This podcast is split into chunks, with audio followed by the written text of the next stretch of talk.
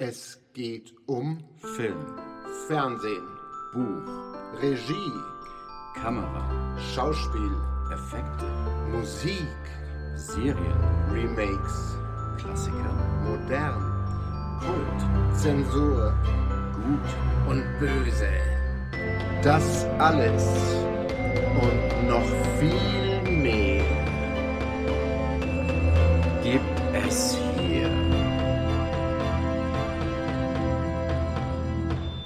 mal anschauen. Hallo ihr Lieben zu einer neuen Folge von Mal anschauen. Hallo, hallo. Heute eine Geburtstagsfolge. Aber nicht, weil Andreas oder ich Geburtstag haben, sondern wir nehmen trotzdem Geschenke an, ganz gerne. weil ein, eine Ikone des deutschen Humors dieses Jahr seinen 100. Geburtstag gefeiert hätte, wäre Und er nicht zwar- schon verstorben. Und zwar Bernhard Viktor Vico Christoph Karl von Bülow. besser bekannt als Loriot, seinem Künstlernamen. Er wäre am 12. November 100 Jahre alt geworden. Das heißt, wir sind ein paar Tage zu spät, aber wir wollten ja, wie es bei Geburtstagen üblich ist, nicht zu früh gratulieren. Wir wären einen Das Tag zu früh Unglück. gewesen. Genau. Und Unglück kann Loriot auch nicht gebrauchen. ja, Loriot, wo fängt man denn da eigentlich an? Warum hat er sich eigentlich Loriot genannt? Ähm, meiner Kenntnis nach, äh, die Familie hat einen französischen Hintergrund und es gab ein Familienwappen und darauf war ein Pirol abgebildet. Und Pirol, das französische Wort für den Pirol ist Loriot. Das hat sich dann als Künstlernamen ge ge geschnappt quasi. Richtig. Richtig. Also ein gut klingender Künstlername, aber hat auch einen Hintergrund. Finde ich ja sehr schön. Das die ist Idee. hervorragend, ja. Wie bist du denn zum ersten Mal mit Loriot in Berührung gekommen? Ach ja, ich bin ja alt, ne? Also nicht 100, aber alt. Und ähm, ich habe Loriot als Kind das erste Mal wahrgenommen, allerdings nicht als äh, Schauspieler oder so oder als jemanden, dessen Gesicht ich kenne, sondern als den Schreiber und Zeichner der beiden Figuren Wum und Wendelin. Ja, Das waren zwei Figuren, ähm, die so als, als Sidekicks quasi bei der ZDF-Quizshow Der große Preis äh, vorkamen. Die haben also mit dem Moderator Wim Tölke, ich habe damals gedacht, Wim ist ein lustiger Vorname, haben bei Wim Tölke, haben die ab und zu mal mit ihm sich unterhalten, also theoretisch natürlich. Die hat alles, was die gesagt und gemacht haben, hat vorher Loriot gezeichnet und auch eingesprochen, glaube ich. ja. Und die waren seine Kreation und waren immer sehr lustig. Und ähm, das war halt so eine Show. Früher, damals, es war in den späten 70ern, frühen 80ern, gab es ja in Deutschland nicht wirklich viele Fernsehsender. und es gab jede Woche Donnerstag eine Quizshow. Und da gab es alle vier Wochen den großen Preis. Und das war halt so ein Familiending. Damals war der Fernseher noch das Lagerfeuer der Familie. Und man hat regelmäßig Sachen zusammen angeschaut. Und da haben wir immer den großen Preis auch angeschaut. Und da habe ich dann jede Woche ein bisschen was von Wim und Wendelin gesehen. Also es gab im Prinzip nur Wum zwei. und Wendelin, nicht Wim. Wim war der Moderator. Wim, genau. Wum und Wendelin. Es gab ja im Prinzip nur zwei große Sendungen in, in, des, äh, in dem Kaliber und das war der große Preis und Wetten das. Und Dalli Dalli. Ja, war das auch das Event? Das war damals, also für uns, also bei Ja. mir zu Hause zumindest war das genauso das Event. Wetten, das war ja so eine klassische Samstagabendshow, die auch nicht so super regelmäßig war, wenn ich mich recht erinnere. Und die auch erst ein bisschen später kam. Der große Preis in Dalli Dalli gab es schon, als ich noch deutlich kleiner war. Und es gab noch andere Donnerstags-Shows, aber ich weiß nicht mehr, was das war. Die zwei sind die, an die ich mich erinnere. Ja, bei Dalli Dalli habe ich immer noch so diesen, diesen einen Satz noch im Ohr. Haustür war doppelt, da streichen wir einen. Das war spitze. Aber anyway, zurück zu Loriot. Ja. Das war mein erster Touchpoint, wenn man so will, äh, Neudeutsch. Mit Loriot waren Wum und Wendelin, die ich natürlich damals sehr lustig fand. Und irgendwann habe ich dann verstanden, dass es jemanden gibt, der die zeichnet und schreibt und spricht. Und dann kam der auch in anderen Sachen vor. Ja, bei mir war es auch genauso. Ja, mit der große Preis aufgewachsen, dann Wum und Wendelin, das war immer so ein Highlight, weil es auch sehr lustig war. Und dann glücklicherweise gab es damals nicht so viele Fernsehsender, deswegen wurde auch sehr viel wiederholt.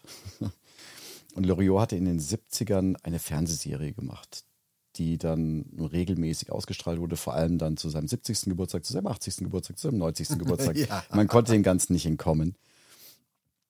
Und das waren schon sehr schöne Sketche, sehr schöne Geschichten.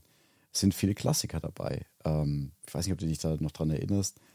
Ähm, es gibt ein, ein Sketch, ich glaube, er spielt in einem Wartezimmer, das macht wahrscheinlich am meisten Sinn.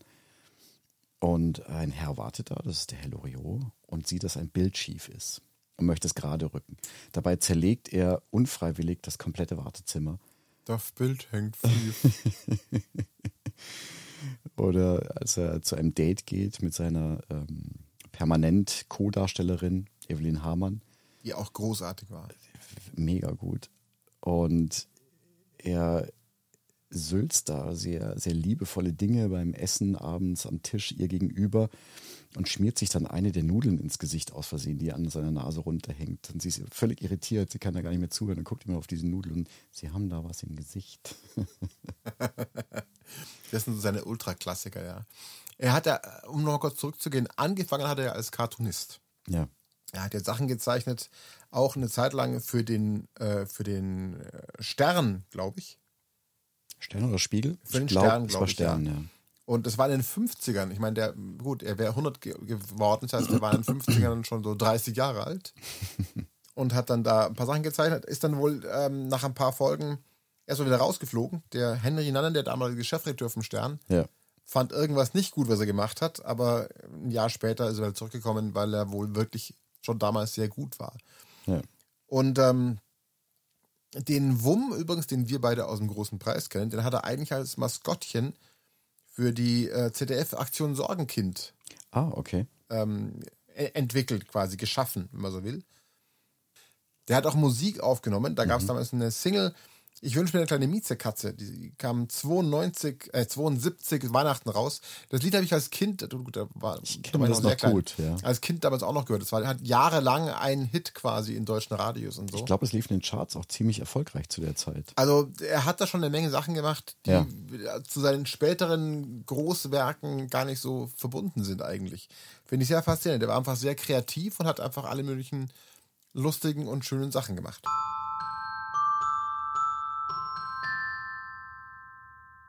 Ja, er war ja sehr hundeverbunden. Er hat ja auch äh, einen oder zwei Möpse gehabt. Äh, das weiß ich jetzt nicht genau. Und hat da mal dieses äh, schöne Zitat rausgehauen, wo er sagte, ein Leben ohne Mops ist möglich, aber nicht erstrebenswert. Ja. Ganz großartig. Ja, war schon. Er hat sehr viel aufs Korn genommen, so diese zwischenmenschliche Kommunikation. Das war, war so sein Highlight, wie sich Mann und Frau oft falsch verstehen gibt ja diese, diese Cartoons, wie sie am Frühstückstisch sitzen und das Ei ist hart. Ich habe es aber gekocht wie immer. Was heißt denn wie immer? Ja, nach Gefühl.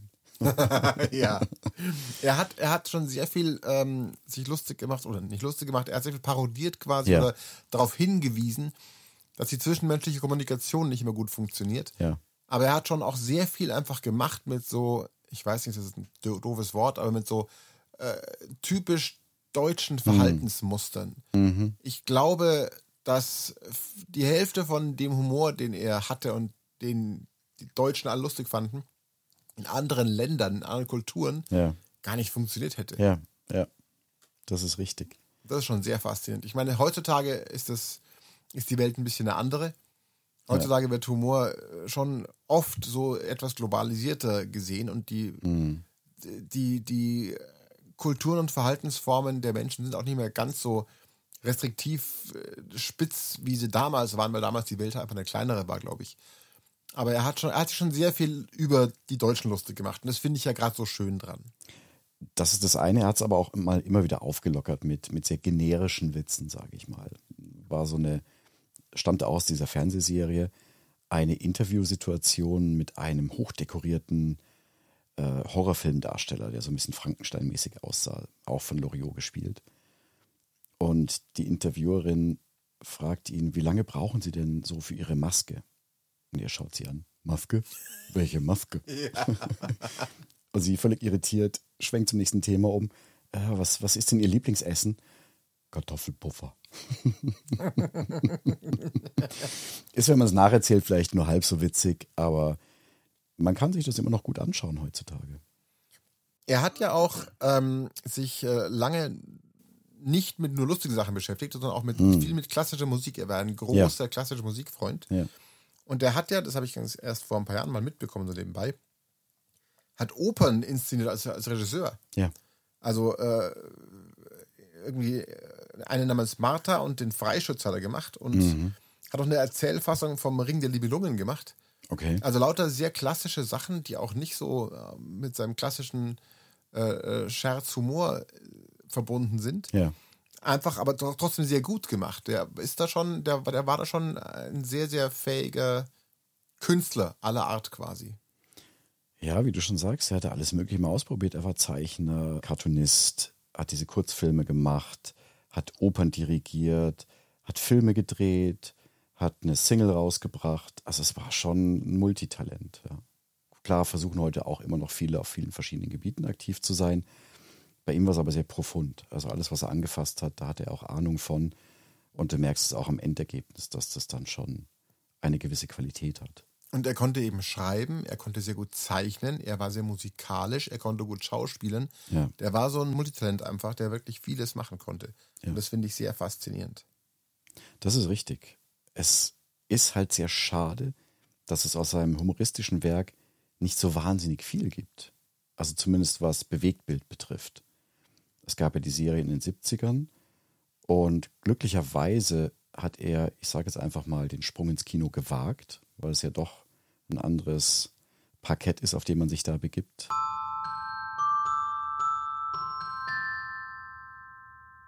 Hat dann Schützenhilfe bekommen von, ich glaube, war Horst Wendland, der auch die Otto-Filme produziert hatte.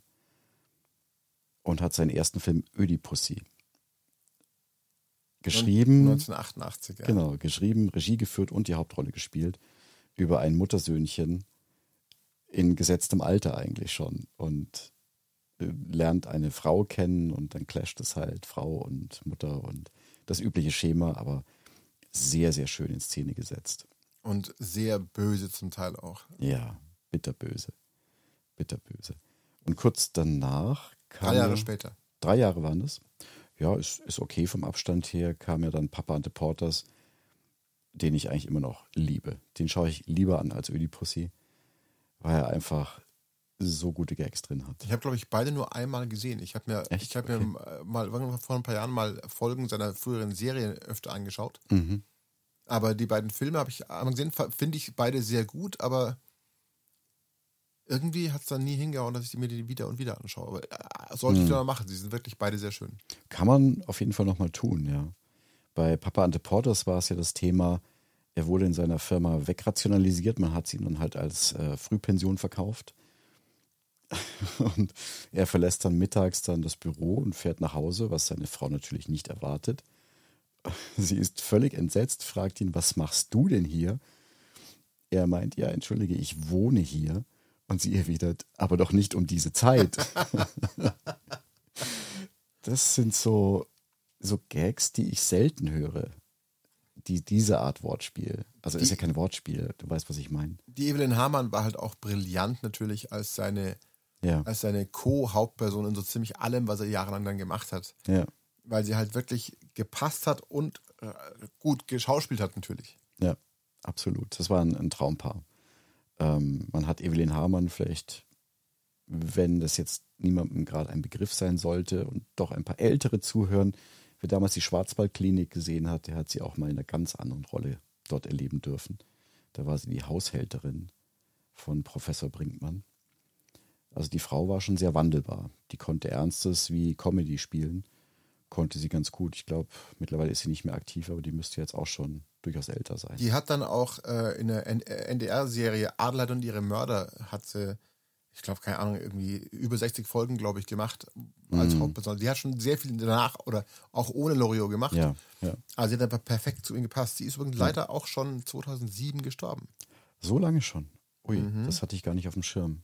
Ja, ja ähm, klar, wenn man sich alte Sachen öfters mal anschaut, dann muss man damit rechnen, dass die Menschen schon verstorben sind. Ist Ähm, leider so, ja. Wir hatten kurz vor dem Podcast noch drüber gesprochen. Loriot ist ja Jahrgang 1923. Roger Moore war auch Jahrgang 1923. Und für uns ist er halt so ein Mit-50er James Bond, den wir so im Kopf haben. Aber der war genauso alt wie Loriot. Okay, was Ja, zu der Zeit damals aber auch schon komisch wirkte. Also Loriot war in den 70ern auch schon deutlich gesetzter und Gentleman. Roger Moore war in seinen frühen James Bond-Filmen ein jung genug James Bond. Ja, Zum Schluss dann nicht mehr ganz so. Aber Roger Moore hat sich halt wirklich sehr lang gehalten, ne? Muss man auch mal überlegen. Ja, aber er weiß selber, dass er den Zenit überschritten hatte. Der letzte Film, was war es? View to a Kill, glaube Ja. ich. Ähm, wo er dann auch sagte, jetzt reicht's dann, weil wenn die Leading Ladies genauso alt sind wie meine äh, Enkelinnen fast schon, dann muss das, glaube ich, nicht mehr sein. Hat er eine richtige Entscheidung getroffen. Mit äh, lang gehalten meinte ich eigentlich, er ist äh, alt geworden. ja, ist auch richtig. nebenbei erwähnt. Er ist nämlich, ähm, übrigens, äh, er ist übrigens Jahrgang 27 nebenbei erwähnt. Ach, war nicht 23. Nicht 23, 27. Oh, Entschuldigung. Immerhin vier Jahre jünger. Ähm, ja, er ist er ist 2017 gestorben, also mit fast 100. Ja. Äh, sorry, ja, fast 90. Gott, das rede ich auch schon wieder das Zeug. Mit fast 90. Also der hat sich sehr lang gehalten. Aber ähm, natürlich ganz andere, ganz andere Typ als Loriot. Vergleichen kann man sie nicht. Nur das Absolut. Alter passt da ganz gut.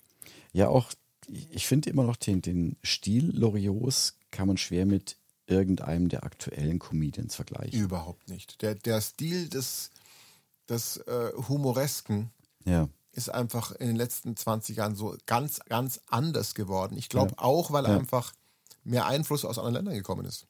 Aber trotz allem auch die aktuelleren Comedians, viele von denen führen Loriot immer noch als, als Legende und als Vorbild an. Aber niemand kommt auch nur nahe an seinen Stil hin, finde ich. Du möchtest dich auch nicht vergleichen. Das wird schwierig. natürlich nicht. Weil da kommst du einfach nicht hin so schnell. Interessant finde ich allerdings, ähm, wir haben halt irgendwann, äh, auch schon vor zwei Jahren, glaube ich, oder so, ein paar ältere Sachen mit den Töchtern angeschaut. Mhm. Und manche seiner, seiner Sketche, die wir großartig finden, Ja, kommen bei der jüngeren Ge- Generation heutzutage gar nicht mehr so wahnsinnig gut an. okay. Und ich habe auch gehört, dass Leute aus unserer Generation Sachen, die sie jetzt anschauen, die sie das letzte Mal in den 80ern gesehen haben, heute gar nicht mehr so lustig finden. Also ich finde immer noch alles sehr lustig, aber der Humor der Menschen hat sich auch ein bisschen verändert anscheinend. Ja, vielleicht alles finde ich vielleicht auch nicht mehr lustig, aber ich weiß, dass eben, es lief ja sehr viel auf Streaming und TV, Loriot-Content zum 100. Jahrestag sozusagen.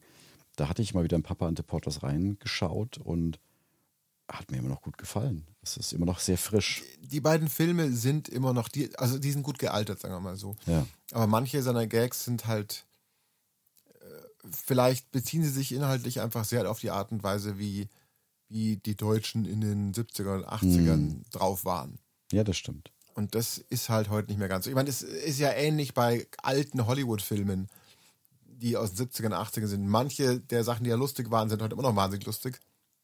Andere Sachen sind heute so, hm, meh, Hm. so ein bisschen nicht mehr ganz so. Also der, die Zeit hat sich verändert und Loriot Ja. ist, also nicht alles, was er gemacht hat, ist perfekt gealtert. Ja. Aber sehr, sehr vieles davon. Und gerade viele der Zeichnungen, finde ich, sind heute immer noch super spot on. Hm, das stimmt. Das, Das ist stimmt. sehr faszinierend.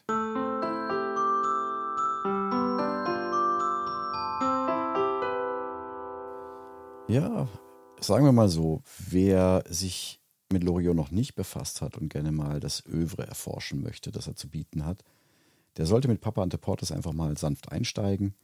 Und wenn es ihm dann gefällt, kann er immer noch tiefer weiter eintauchen. Absolut. Ähm, und ich finde ja, das Eintauchen lohnt sich da auch ähm, durchaus, weil eben seine, seine Sachen über die Jahrzehnte auch sehr unterschiedlich waren Ja, in der Art und Weise, wie er den Humor rüberbringt. Der Humor war eben immer sehr, wie wir vorhin gesagt haben, auf die Art und Weise, wie Menschen kommunizieren und wie sie sich verhalten, angelegt und wie sie Sachen sehen und darauf reagieren. ja. Das äh, ist relativ gleichbleibend, finde ich. Aber ähm, die Art und Weise, wie es rüberbringt, ist trotzdem, hat sich über die Jahrzehnte verändert massiv.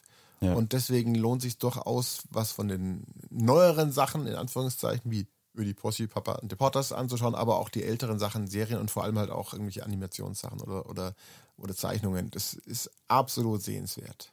Das Lustige finde ich ja so der, der unspektakulärste Moment aus, aus einem seiner Werke, der hat ganz schön überdauert. Der wird immer noch zitiert und es gab jetzt auch vor kurzem einen Gerichtsprozess, äh, weil das auf T-Shirts gedruckt werden sollte und die Nachfahren von, von Loriot wollten das einfach nicht haben. Und es bezieht sich auf einen Sketch aus der Fernsehserie, bei der die Familie zusammenkommt und Weihnachten feiert. Und das eskaliert natürlich, wie es meistens so ist bei deutschen Weihnachtsfeiern. Und in dem ganzen Chaos sitzt der Opa im Eck, auch wieder gespielt von Loriot, und sagt dann, früher war mir Lametta. ja. Das war aus dem Sketch Weihnachten bei Hoppenstedts. Genau, mit Dicky Hoppenstedt. Das war ein unsägliches Kind in diesem Sketch. Eigentlich ein Junge, gespielt von einem Mädchen, was auch sehr lustig war. Ja, aber der Satz, früher war mehr Lametta, der ist schon tief in der deutschen Kultur verankert. Ich vermisse Lametta auch so ein bisschen, wenn es nicht so umweltschädlich wäre. Ich würde nicht sagen, dass ich es vermisse, weil es schon zu lang her ist, aber ich habe sehr viele schöne Erinnerungen an einen Baum mit Lametta dran. Ja, vor allem das Aufräumen war ja doch die Hölle. Überall waren diese Lametta-Fäden im Zimmer verstreut und wenn du Pech hattest, hat es dann noch das Haustier gefressen. Das war, eigentlich ist es nicht gut. Aber es sah immer schön aus. Es war, war viel Glitzer und Bling Bling.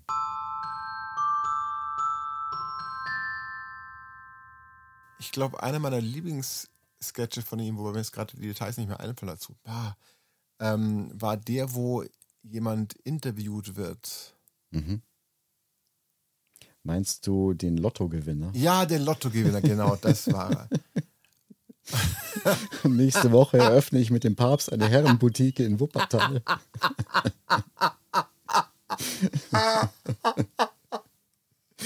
ja. Ah, das ist so klassische, einfach Kommunikation und ja. wie man sich ausdrückt, wie man was sagt oder auch nicht sagt und wie man aneinander vorbeiredet, hat er da so ja. perfekt drin abgebildet. Ja, das ist richtig. Das ist unglaublich. Der zum Beispiel ist auch heute noch absolut spot on und passt zu, zu jedem, der heute irgendwo irgendwie öffentlich was sagt. Ja, es, ja, total. Und es gab ja auch noch, das, das wird ja auch noch im Gedächtnis hängen geblieben sein, ein Sketch über eine Fernsehansagerin.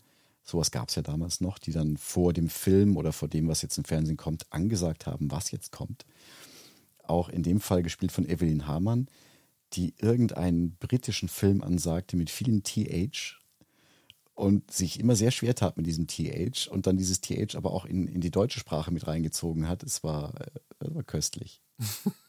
ja.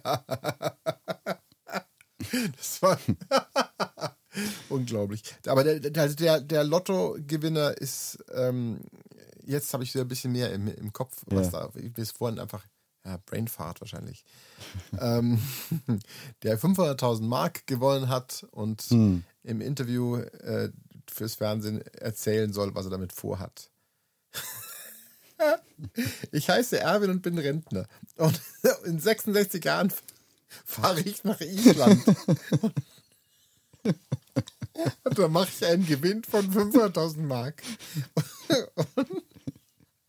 ich kann gar nicht mehr vorlesen, weil es schon so Wahnsinn ist, weil es ihn so zerlegt. Ach, großartig. Also, ich, das muss man mal wirklich den heutigen Teenagern zeigen oder so und schauen, wie das bei denen ankommt. Das würde mich sehr interessieren. Das werde ich, glaube ich, in den nächsten Tagen mal machen. Teste das mal aus und berichte. Auf jeden Fall. Ihr könnt ja auch mal berichten, wenn es euch ein Begriff, also wenn Loriot euch ein Begriff ist, was für Erinnerungen habt ihr damit? Was verbindet ihr damit? Wie gefällt es euch heute noch? Wenn ihr ihn nicht kanntet oder kennt, habt ihr euch was angeschaut? Aber ähm, beschäftigt euch mit Lorio, wenn ihr nicht vieles von ihm kennt, denn er ist auf alle Fälle jede Minute wert, die man da reinsteckt von seiner Freizeit. Absolut. Und wir heben jetzt ein kleines Gläschen in Gedenken an ihn und feiern seinen Geburtstag ein paar Tage zu spät nach. Auf alle Fälle. Und wenn wir uns von der Feier erholt haben, äh, werden wir uns auch in der nächsten Folge wieder hören. Dann bis dann. Bis dahin. Ciao, ciao. Ciao.